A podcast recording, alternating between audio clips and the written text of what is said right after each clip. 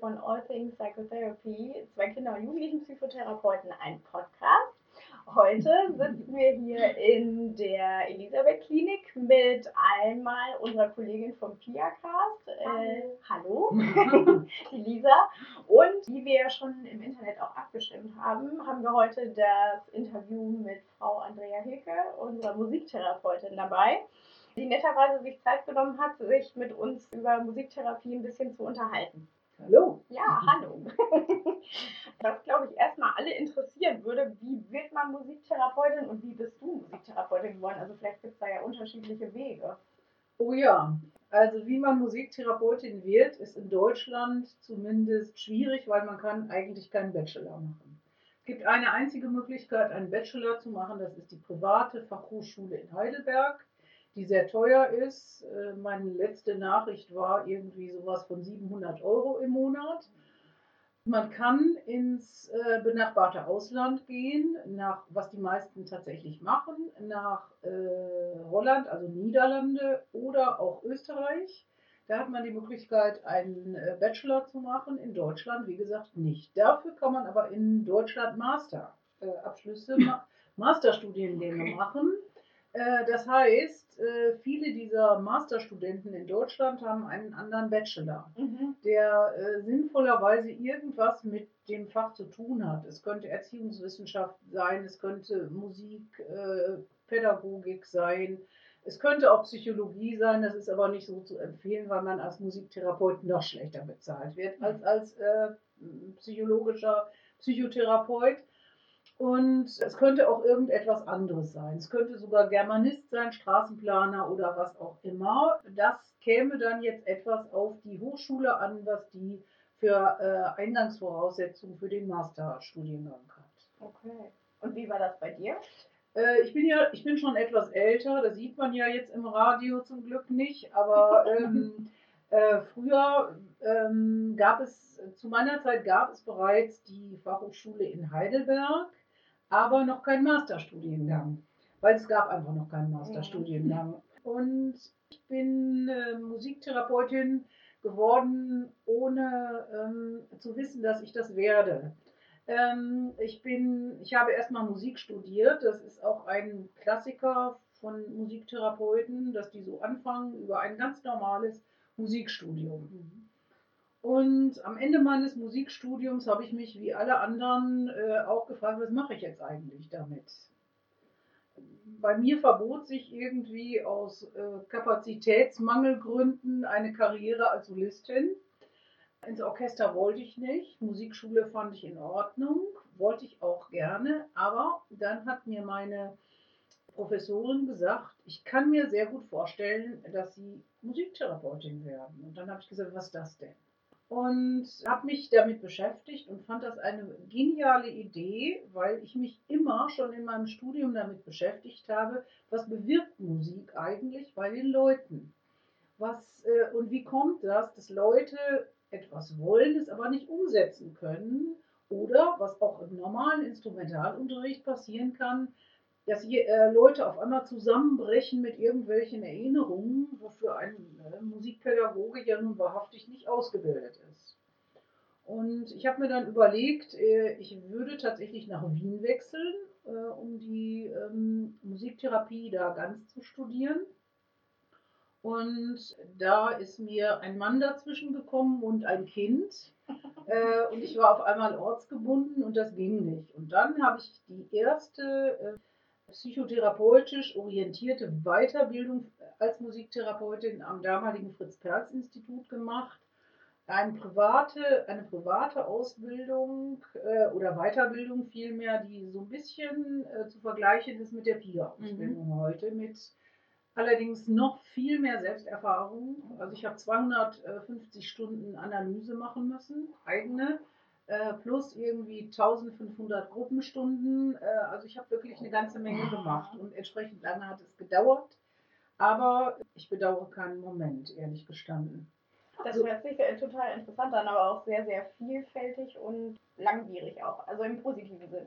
Ja, und ich hatte damit das Glück, dass ich einerseits sehr gründlich das Medium Musik gelernt habe mhm. und sehr gründlich das Medium Psychotherapie war, äh, und das eigentlich beides äh, ganz gut kombinieren kann. Mhm.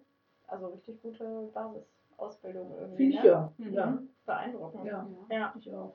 Mhm. Ja, das ist, äh, es gibt natürlich auch heute, äh, du hast ja gefragt nach den äh, Ausbildungen, es gibt eine Fülle privater ähm, Institute, die Ausbildung machen zum Musiktherapeuten. Das kann äh, ein Jahr mit äh, fünf Wochenenden sein.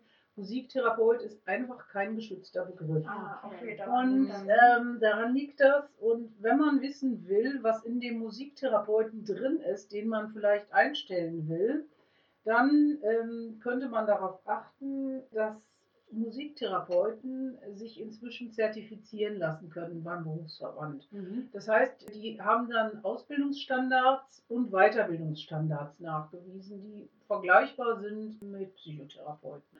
Und dann kann man sicher sein, da hat jemand eine fundierte Ausbildung im Bereich Musiktherapie gemacht oder durch Zusatzqualifikationen so aufgestockt, dass es dem entspricht. Und dieser Mensch äh, bildet sich auch regelmäßig weiter. Mhm. Mhm. Was würdest du sagen, sind Indikationen oder auch Kontraindikationen äh, für eine Musiktherapie? Also weil manchmal Mhm. merken wir ja selber, wenn wir in der Klinik mit Patienten arbeiten und sagen, hey, wäre das nicht eine Idee, geh mal in die Musiktherapie, ich habe den Eindruck, das wäre ein gutes Medium. Und dann sagt ein Patient, nee, ich habe noch nie ein Instrument gespielt. Und dann sagen wir immer, das ist nicht das Kriterium. Was würdest du sagen? Was sind Indikationen und Kontraindikationen vielleicht? Also ähm, Indikationen sehe ich mehr, auf jeden Fall definitiv mehr als Kontraindikationen. Es gibt also Kontraindikationen sehe ich eigentlich nur in akuten Psychosen. Kann ich mir nicht so richtig vorstellen, mit Musik zu arbeiten, weil Musik ein Medium ist, das äh, tendenziell, zumindest in der Art, wie ich arbeite, zu ähm, existenzieller Verwirrung führen kann, weil es ähm, die Klänge vermischt und ich kann nicht mehr ganz klar eine Grenze ziehen, das ist meins, das ist deins, sondern es entsteht so etwas wie ein gemeinsamer Raum, der sehr viele Möglichkeiten hat, aber eben auch verwirrend ist. Das ist für mich eine Kontraindikation, die man vielleicht auch hinterfragen kann im äh, individuellen Fall, aber eigentlich ist das so ein bisschen so. Ähm, Leute, die ähm, äh, dazu neigen, sehr abzuheben über Drogen oder so etwas, ähm, finde ich vielleicht auch etwas schwierig. Dann ähm, kann es schwierig sein mit Leuten, die Traumata haben, weil man sehr viel Gefühl dafür entwickeln muss, wo sind Anzeichen, dass die Flashbacks haben. Mhm. Ähm, das kann man nicht immer so ganz leicht sehen, denn Flashbacks lassen sich ja manchmal auch auslösen durch Töne Mhm. und äh, vielleicht durch eine, äh, ja, äh, durch eine, auch durch eine Körperbewegung. Äh, und das kann ich nicht vorhersagen. Mhm. Äh, da braucht man, glaube ich, äh, ein bisschen Vorsicht und nicht zu viel musiktherapeutische Sportlichkeit zu sagen, da kann ich also äh, mit jedem arbeiten. Mhm. Es gibt Instrumente, die sind äh, geradezu prädestiniert, Flashbacks hervorzurufen. Ich sag mal zum Beispiel Gong. Mhm. Ich wäre sehr, sehr vorsichtig mit Leuten, äh, von denen ich weiß, dass sie ein Trauma haben, die so einfach einer Gong-Meditation in Anführungsstrichen auszusetzen. Es kann furchtbar werden. Das könnte eine Kontraindikation sein. Eine Kontraindikation kann sein, wenn jemand leistungsmäßig Musik betreibt. Mhm. Ja, das wollte ich gerade fragen. Ne? Also das ist ja, klingt ja eigentlich so ein bisschen so, wenn jemand äh, schon lange Instrument spielt und im Orchester ist, dass das dann schwieriger werden könnte in der Mhm. Musiktherapie als für jemanden, der wenig Vorerfahrung hat. Ja, genau. Weil, äh, es kann aber auch sein, dass jemand äh, das als eine unglaubliche Erweiterung äh, seiner Möglichkeiten begreift. Mhm. Wir hatten hier mal ein Mädchen, das war im ähm, Leistungsbereich der Musikschule. Das ist für äh, Vorabiturienten, die auf ein Musikstudium Mhm. vorbereitet werden. Äh, die spielte wirklich sehr leistungsorientiert ähm, Geige, war auch noch Asiatin, was sie was das Vorurteil dann wirklich bestätigt. Also die konnte wirklich üben. Und äh, ich hatte größte Bedenken mit der Musiktherapie. Aber wir haben unglaublichen Spaß gehabt. äh, tatsächlich, und sie hat gesagt, ich wusste gar nicht, was ich alles mit Musik machen kann. Und das ist natürlich eine enorme Erweiterung, Mhm. auch für dieses Mädchen. Das hat er mit seinem Lebenskonzept nicht äh, gekündigt und Mhm. gesagt, also ich mache jetzt ganz was anderes oder ich übe weniger, sondern es hat äh, verstanden, ich möchte das, aber ich kann auch einfach mal äh, ganz anders Geige spielen. Mhm. Und das tut der Geige nicht weh und das ist kein äh, Vertragsbruch mit irgendwem, mit meinen Eltern, mit meinem Geigenlehrer oder mit meiner Karriereplanung, Mhm. sondern das kann sich, äh, kann gut zusammenpassen. Spannend. Mhm. Könntest du das mit der Gong nochmal erklären? Also geht es da um die Bewegung oder um den Klang? Oder was ist das, was da vielleicht ein, äh, ein Trigger sein könnte? Mm, Ein Gong ist ein Instrument, das keinen Grundton hat. Und wenn man einen Grundton hat, gibt es immer, gibt der Grundton immer irgendeine Form der Sicherheit. Ist ein musiktherapeutisches Konstrukt und der Gong entwickelt aber auch keinen Rhythmus. Auch an der Stelle kann der keine Sicherheit geben.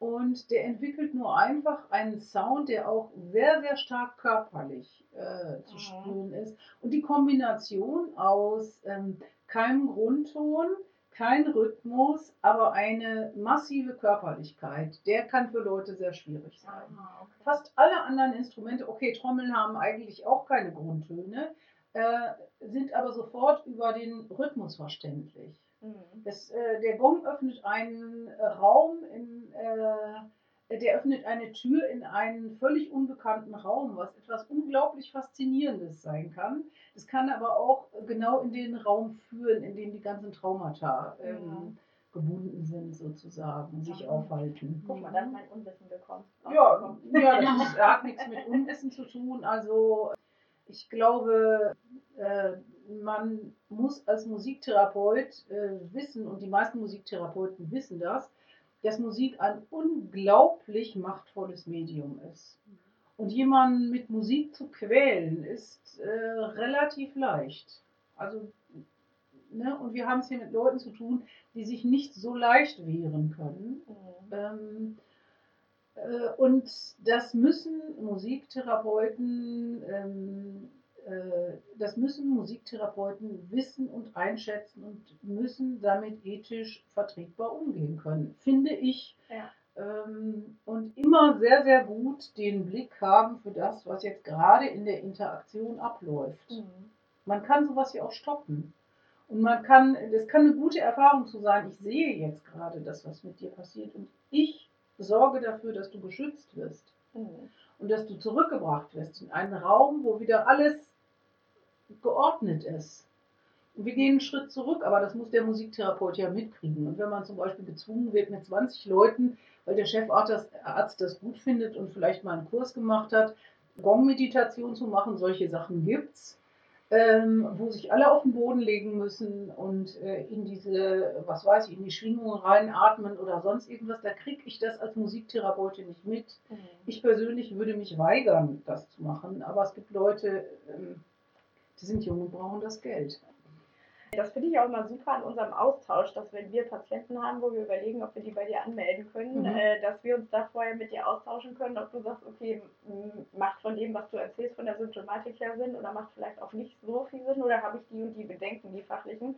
Das finde ich ähm, erleichtert mir immer ganz doll die Arbeit. Ja, und äh, dann mit der Indikation, dass, dann äh, kommen natürlich Privatindikationen und die sind durchaus ernst zu nehmen von Jugendlichen äh, und Kindern.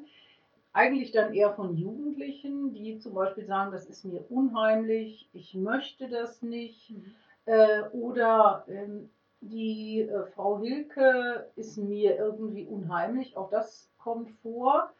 Und äh, das finde ich äh, dann irgendwie eine ernstzunehmende Indikation. Mhm. Wenn ich nicht den Eindruck habe, da hat jemand irgendwie überhaupt keinen Bock auf Therapie oder sowas, dann spiegele ich das. Ich kann die Leute ja nicht an den Haaren herzerren, aber ich nehme das ernst, ähm, wenn jemand sagt, also dieser Raum hier, der äh, erfüllt mich mit einem dermaßenen Unbehagen, ähm, und dann vielleicht noch äh, auf Station sagt, ja, und die Frau Wilke, die kann ich auch gar nicht so einschätzen und so. Dann kann man eben sagen, ja, entweder ähm, guckst du mal, wie das, ähm, ähm, ob Frau Hilke vielleicht für dich irgendwie einschätzbarer wird.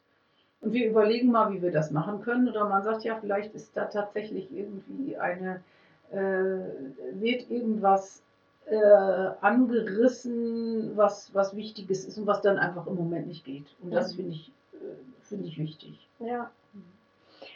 Ich frage mich immer, wo, mh, wie soll man das sagen, wo wir voneinander profitieren können. Also was ist was, was dir die Arbeit zum Beispiel erleichtert mit uns psychologischen Psychotherapeuten und ähm, auch was, wo wir natürlich von deiner Arbeit profitieren. Also ich weiß, ich profitiere da ganz viel von, aber ich weiß nicht, was ist so dein Eindruck? Wo sind so die Schnittstellen zwischen uns? Die Schnittstellen äh, sind natürlich, die sind natürlich die jeweilige Person. Und interessanterweise ist das so, dass ohne dass wir voneinander wissen, wir manchmal an einer Stelle genau das gleiche Thema mit unterschiedlichen äh, Mitteln bearbeiten. Ich eher mit eher musikalischen. Das heißt, das äh, liegt auf der Hand, das äh, Thema konstelliert sich, die Fragestellung konstelliert sich und äh, findet dann ihre Bearbeitung einerseits musiktherapeutisch und andererseits psychotherapeutisch. Und was ich davon profitieren kann, ist, ähm, dass Psychotherapeuten im Allgemeinen viel transparentere Kategorien an der Hand haben als ich. Äh, Ich kann oft ja auch nur beschreiben, es wirkt so, es klingt so, es macht den Eindruck, als ob. Das machen Psychotherapeuten ja teilweise auch, aber die äh, gehen auch, können das auch besser einordnen und sagen, es ist die und die Reaktion, jetzt mache ich mal ähm, eine Mentalisierungsmaßnahme oder äh, vor allen Dingen das, was man was man tun kann, um das zu verbessern. Das scheint mir in der Psychotherapie äh, oder dem, dem Patienten zu erklären. Das scheint mir in der Psychotherapie einfach, das ist anders und besser, ähm, äh, ja, theoretisch fundiert und davon kann ich auch profitieren. Ist, ich habe mich jetzt gefragt, ist das denn quasi planbar? Also wir können ja, natürlich gibt der Patient uns auch vor, woran wir arbeiten, aber wir können ja auch planen, okay, wir arbeiten jetzt daran in der nächsten Mhm. Zeit. Ist das in der Musiktherapie auch so, dass du denkst, die nächsten zwei, drei Stunden arbeiten wir an dem und dem Thema? Oder entscheidet das eigentlich quasi jede Stunde der Patient? Das ist Was? etwas unterschiedlich, wenn sich etwas konstelliert, was für den Patienten und für mich deutlich wird. Äh, dann sage ich oft, ach, da, damit können wir uns ja nächste Woche oder äh, nochmal zwei, dreimal ein bisschen beschäftigen. So, ähm, ich hatte jetzt gerade äh, eine Patientin äh, von euch, wo es darum ging, keiner wusste so richtig, was will sie eigentlich. Und ich habe zum Beispiel, das habe ich gehört und habe mit ihr daran, das habe ich ihr dann auch gesagt, das habe ich äh, von den Kollegen auch gehört. Ich schlage dir doch jetzt mal vor, wir machen, wir machen mal äh, Töne, die einen Einsilber sagen, nämlich ja, nein oder doch. Und das, äh, hat- hat die natürlich sofort gemerkt, das ist eingebettet in eine Gesamtfragestellung. Und ähm, da habe ich auch davon natürlich profitiert, von der Beobachtung. Ähm, und da habe ich gesagt, da arbeiten wir äh, jetzt einfach mal ein bisschen Mhm. dran. So. Ne? Da können wir mal zwei, drei Wochen so ein bisschen dran arbeiten an Mhm. dieser Fragestellung. Was genau ist jetzt Thema? Hm. Ich weiß nicht, wie es euch geht, aber ich Mhm. habe oft den Eindruck, äh, wenn man mit Andrea zusammenarbeitet, profitiere ich davon, dass du auch nochmal einen anderen Blick hast als ich. Also Mhm. ähm, ich sitze ja da in meinem Kämmerlein und dann hat man vielleicht manchmal nicht so viele coole Optionen wie du, irgendwie was auszudrücken. Und ähm, ich profitiere ganz oft ähm, von deinen Beobachtungen. Das habe ich ganz oft, dass ich denke, Andrea hat da ganz tolle Metaphern auch, um irgendwie darzustellen, wie jemand ist. Und oft äh, sind das sehr treffende mh, treffende Möglichkeiten und dann arbeitet ihr ja auch damit. Also Mhm. ich bin, sehe das genauso. Ich finde das gut, dass wir da Hand in Hand gehen. Also wenn ich den Eindruck habe, ich ne, bei der einen Patientin, ich weiß Mhm. irgendwie gar nicht, was die, was, worum es jetzt äh, geht, sagst du das auch ganz oft, dass die bei mhm. dir auch vielleicht so ein bisschen verloren rumguckt oder so. und Ja, oder durchs Leben tanzt. Ja, ne? genau. Das war mein, mein, äh, mein Ausdruck, da tänzeln. Ja, genau. Und das Äh. beschreibt, finde ich, oft auf den Punkt. Ich weiß nicht, wie du das empfindest. Ja, du kennst mich ja noch nicht. Nein, so noch nicht ja, das, aber doch, ich finde auch, dass auch gerade wenn Patienten vielleicht Sachen noch gar nicht aussprechen oder sagen oder Mhm. das noch nicht so bewusst haben, habe ich oft den Eindruck, dass die hier das dann aber schon anschneiden, bevor das teilweise auch lange, bevor das bei uns auf den Tisch kommt. Ja, äh, das ist einfach, weil ähm, das Atmosphärische ähm, ist früher als das Sprachliche. Ne? Mhm. Also ähm, das und was womit ich hier arbeite, ist äh, im Wesentlichen mehr der Atmos äh, mit Atmosphären, mit etwas Ungreifbarem, was ich dann natürlich in einer langen Berufstätigkeit versucht habe, immer zu kommunizieren. Und äh, ich glaube, ich habe einen Weg gefunden. Ähm, also erstmal übersetze ich das für mich meistens in eine musikalische Metapher. Was ist das eigentlich? Und dann versuche ich diese musikalische Metapher in eine ähm, allgemeinverständlichere Metapher umzusetzen ähm, äh, und äh, dann da nicht lange Worte zu machen, sondern eher kurze Worte zu machen. Und das ist das, was, äh, was ich, glaube ich, inzwischen ganz gut gelernt habe. Mhm. Ja. Dazu kommen wir dann zu der nächsten Frage, die eigentlich auch noch ganz interessant wäre. Also, weil ich ganz oft ambulant denke, Mann, jetzt hätte ich gerne eine Andrea Hilke im Hintergrund, die mit mir zusammenarbeiten könnte, habe ich leider nicht. Da haben wir ja schon mal drüber gesprochen, ob es irgendwie Optionen gibt, das auch ambulant machen zu können. Und wie viele Patienten das die Musiktherapie machen können. Ja, ich bin heute noch mal in einem Fall gefragt worden und ganz ehrlich gestanden weiß ich nicht, wie in Dortmund die, der Stand ist. Ich komme aus Münster. Ich weiß, in Münster gäbe es die Möglichkeit, ambulant Musiktherapie zu machen. Äh, die Krux ist meistens, dass man es alleine, also dass man es privat finanzieren muss oder es wird über, ich weiß nicht, heißt das heute noch Paragraph 35a Ja. oder so, Mhm. ne? also über besondere Förderungen äh, irgendwie teilhabegesetzmäßig oder so kann das ähm, zum Teil finanziert werden. Ich weiß leider nicht so ganz genau, wie das in Dortmund ist. Und die Musiktherapeuten selber, die sowas äh, vorhaben, ähm, brauchen einen sehr langen Atem und möglichst einen finanzkräftigen Lebenspartner, weil, ähm, wie gesagt, das ist etwas schwierig. Wenn jemand Interesse hätte, hatten wir, glaube ich, schon mal überlegt, könnten die sich an den Berufsverband wenden, Genau. oder? Am, Im Berufsverband, also äh, es gibt eigentlich nur noch einen, ähm, Deutsche Musiktherapeutische äh, DMTG, Deutsche Musikther ja. Ähm, und die haben ähm, eine Adressenliste, die ist auch für jeden verfügbar, wo man in seinem Wohnort nachschauen kann. Mhm. Und da ähm, kann man einfach gucken und in größeren Städten müsste es das eigentlich geben. Okay, das ist ja auch schon mal gut. Mhm. Wir haben auch noch überlegt, ich weiß nicht, ob das möglich ist, fällt dir ein Fall ein, der besonders von der Musiktherapie profitiert hat oder wo dir eingefallen ist, boah, das ist so ein Beispiel für echt eine super erfolgreiche Musiktherapie. Also ähm, das gibt es zum Glück immer wieder, aber zum Glück vergesse ich es auch immer wieder. Ähm, aber äh, tatsächlich hatte ich gerade gestern eine Situation, ähm, die ähm, nach immerhin auch schon äh, 33 Berufsjahren in mir eine dermaßen Gänsehaut erzeugt hat, äh, dass ich gedacht habe, äh, das ist genau das Medium gewesen. Und zwar geht es da um einen ähm, Jungen, der hier gerade in Behandlung ist, ist glaube ich 14, der äh, ganz gruselig, unter ganz gruseligen Umständen im dritten Lebensjahr von einer vom Jugendamt aus der Familie genommen wurde und einer Pflegefamilie zugefügt, äh, zugeführt wurde. Ähm, und dieser Junge hat jetzt äh, alle möglichen äh, Verhaltensauffälligkeiten, wurde hier auch ähm, mit der Fragestellung Autismus, nein, ähm, äh, beobachtet und ähm, äh, auf jeden Fall geht jeder davon aus, dass er eine massive Bindungsstörung hat. Jetzt ist dieser Junge bei mir in der Musiktherapie mir äh, schon in der allerersten Stunde aufgefallen. Dadurch, immerhin, wie gesagt, war die Fragestellung Autismus, dass der eine unglaubliche Kompetenz darin hatte, ein Zusammenspiel am Gang zu halten.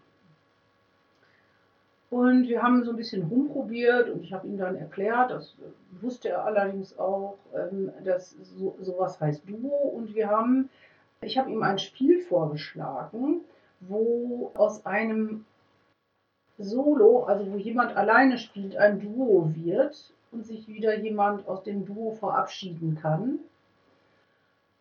Und äh, dieses Spiel fand er großartig. Der hat äh, dieses Spiel mit mir zwei Stunden lang jeweils praktisch ohne ein Wort gespielt, 45 Minuten lang. Und fragte gestern eben auch danach, können wir das nochmal spielen? Das ist so schön. Und zwei dieser Duos waren, hatten eine dermaßen intensive äh, emotionale Dichte, dass sich mir, wie gesagt, die Gänsehaut gebildet hat und die Haare aufgestellt haben. Und es war wirklich wie eine Situation mit einem Säugling, wo man so in totaler Liebe, voller Zuwendung diesem Kind aus einer gewissen, ähm, aus einem gewissen Abstand in die Augen blickt und das Kind erwidert den Blickkontakt. Und es ist eine ein äh, wortloser Raum von Gegenseitigkeit. Und dieses, äh, dieses Gefühl hat dieser Junge äh, möglicherweise auch gehabt, weil er hat dann hinterher gesagt, das war jetzt besonders schön. Und dann habe ich gedacht, wenn ich diese Idee nicht auch hätte, neben dem, interessanterweise hatte die Kollegin gerade den TAT gemacht und hat gesagt, es ist ein wortloser, kalter Raum. Dann hätte man keine Ahnung davon, dass da noch irgendetwas anderes ist. Und ich glaube, dass das mit diesem Medium Musik zusammenhängt und dass es nur in diesem Medium ging, in dem Fall weil in allen anderen Stellen quatscht er ohne Ende. Er hat wirklich völlig wortlos, aber nicht sprachlos mhm. äh, mit mir diese Zeit verbracht. Ich war fertig. Glaube ich. Mhm. Sehr spannendes Beispiel. Ja, das ist, äh, das ist wirklich so. Und äh, wir haben ähm, heute jetzt noch den Vater da, der nachher auch noch einmal vorbeikommt, der sehr wortgewaltig ist aber auch sehr gut versteht, dass, äh, dass es Bereiche gibt, die er nicht sieht. Und es tut ihm gut zu sehen, ich sehe da etwas in ihrem Jungen, was Sie vielleicht nicht sehen, aber ich bin ganz sicher, es ist da. Mhm. Und vertrauen Sie darauf. Und Sie haben eine fantastische Arbeit als Pflegeeltern geleistet. Das kann nur durch Sie entstanden sein. Da ist etwas ganz Haltbares, was ihren Sohn durchs Leben tragen wird. Der hat eine, der hat eine Idee von Gegenüber. Die haben, die ist installiert. Ja. Ich sage Ihnen das als Musiktherapeutin und ich lege da meine Hand für ins Feuer.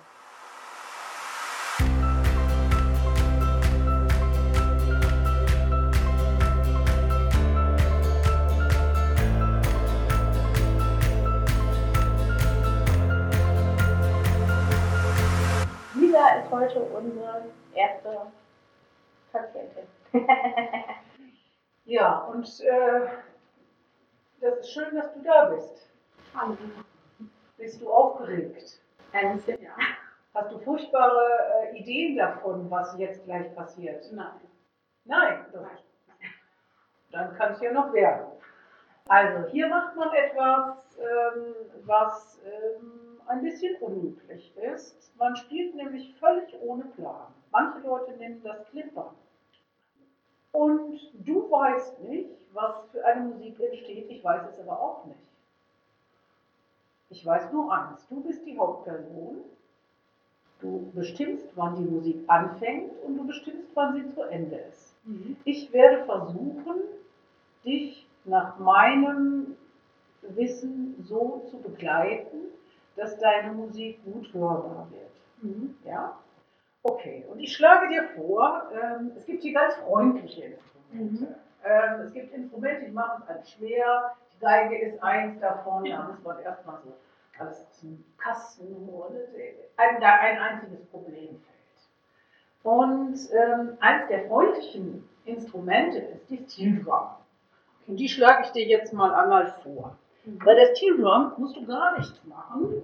Du musst einfach äh, außer auf diese Felder, die du hier siehst, draufschlagen. Nein, bitte noch nicht üben. Okay. Äh, damit du gleich auch nicht weißt, ich muss, manche sagen, du musst doch wissen, was für Töne da sind. Ändert ja nichts. Mhm. Ne? Gut. Äh, wenn du da drauf auf irgendeins schlägst, entsteht der erste Ton. Mhm. Und dann fängt die Musik an. Wenn du aufhörst, ist sie zu Ende. Ich werde mal das Klavier nehmen.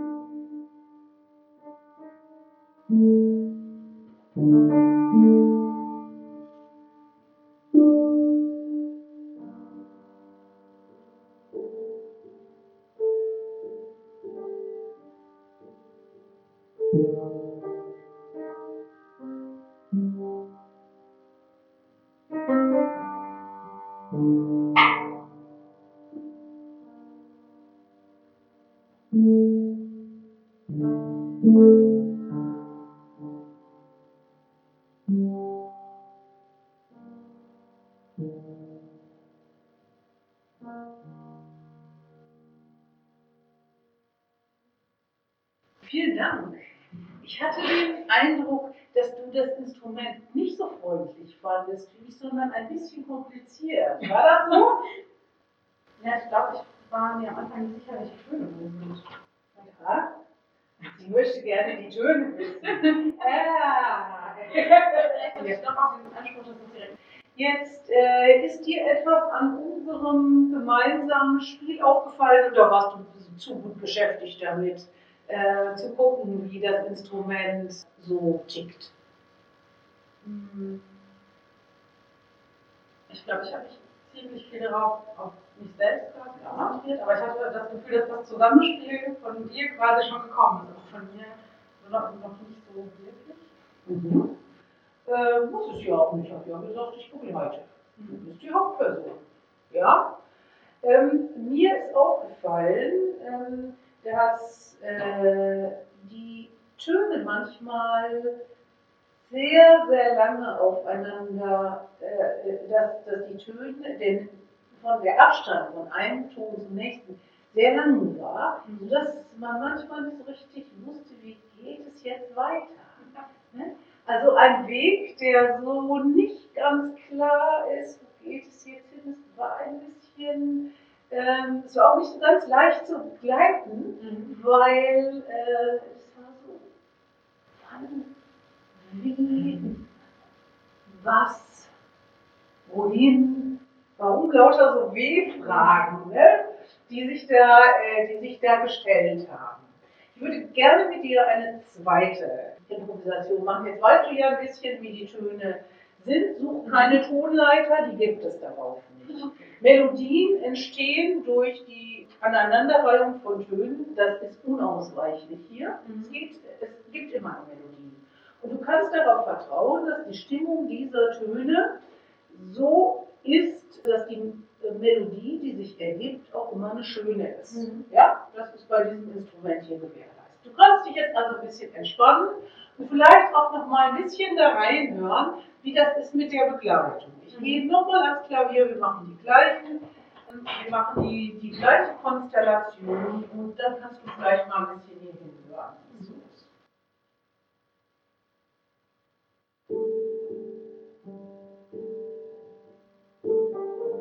Thank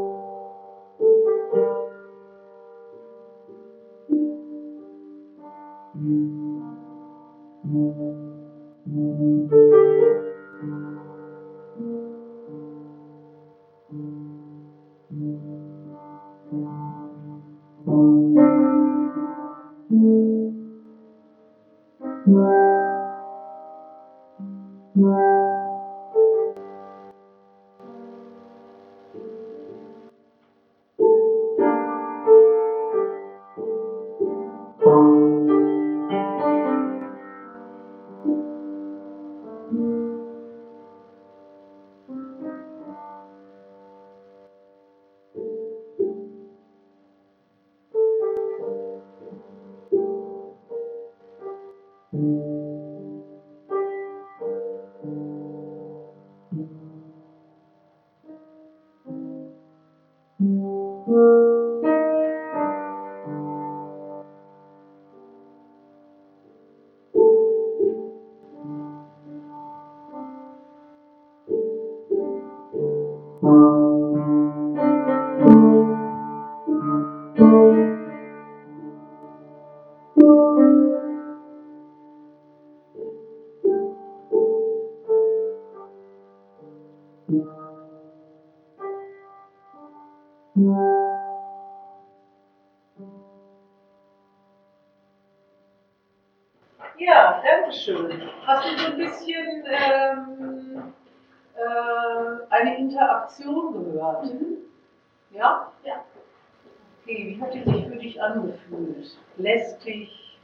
Schön, beruhigend, ähm, nervig? Ich glaube, beruhigend und schön, weil die, ich fand die Klänge gut zusammengepasst. Und dass da auch zwischendurch was Wiederkehrendes war. Mhm. Ja. Genau. Mhm. Ja, genau, wie so ein kleines Motiv. Ne? Ist es gut, wenn, wenn es so ankommt, dass es etwas Beruhigendes, Zuverlässig, Zuverlässiges ist, was du erleben kannst, ist, was für dich wahrscheinlich ganz banal ist, es hört mir jemand zu. Mhm. Jemand ist auf mich fokussiert, jemand nimmt wahr, was ich mache und äh, wir gehen in eine gemeinsame Interaktion, in der wir sind. Es ist jetzt nicht irgendwie äh, eine Lehrerin, äh, die mir sagt, äh, das, das ist blöd, das ist blöd, sondern ah, ja, nicht. Das ist blöd, ne, sondern sowas. Ah, du hast einen schönen Gedanken gehabt. Danke, ich nehme ihn auf. Ähm, ich wertschätze ihn. Und äh, dass man so in ein Zusammenspiel kommt, ist äh, eine Erfahrung gelebter Gegenseitigkeit, die, finde ich, in ihrer Art äh, durchaus beglückend sein kann. Also äh, äh, dein Glück hielt sich so ein bisschen in Grenzen, weil du auch äh, da so ein bisschen mit den Schlägern gekämpft hattest, hatte ich den Eindruck. Vielen, vielen Dank für diesen ganz tollen Einblick, also auch äh, für Lisa, was sie als fiktive Patientin mitgemacht hat. Und vielen Ja, Dank auch dir, dass du uns einen tollen Einblick in die Musiktherapie gewährt hast. Das war wirklich sehr beeindruckend. Vielen, vielen Dank. Bitte sehr, vielen Dank für das Interesse. Ach, total gerne.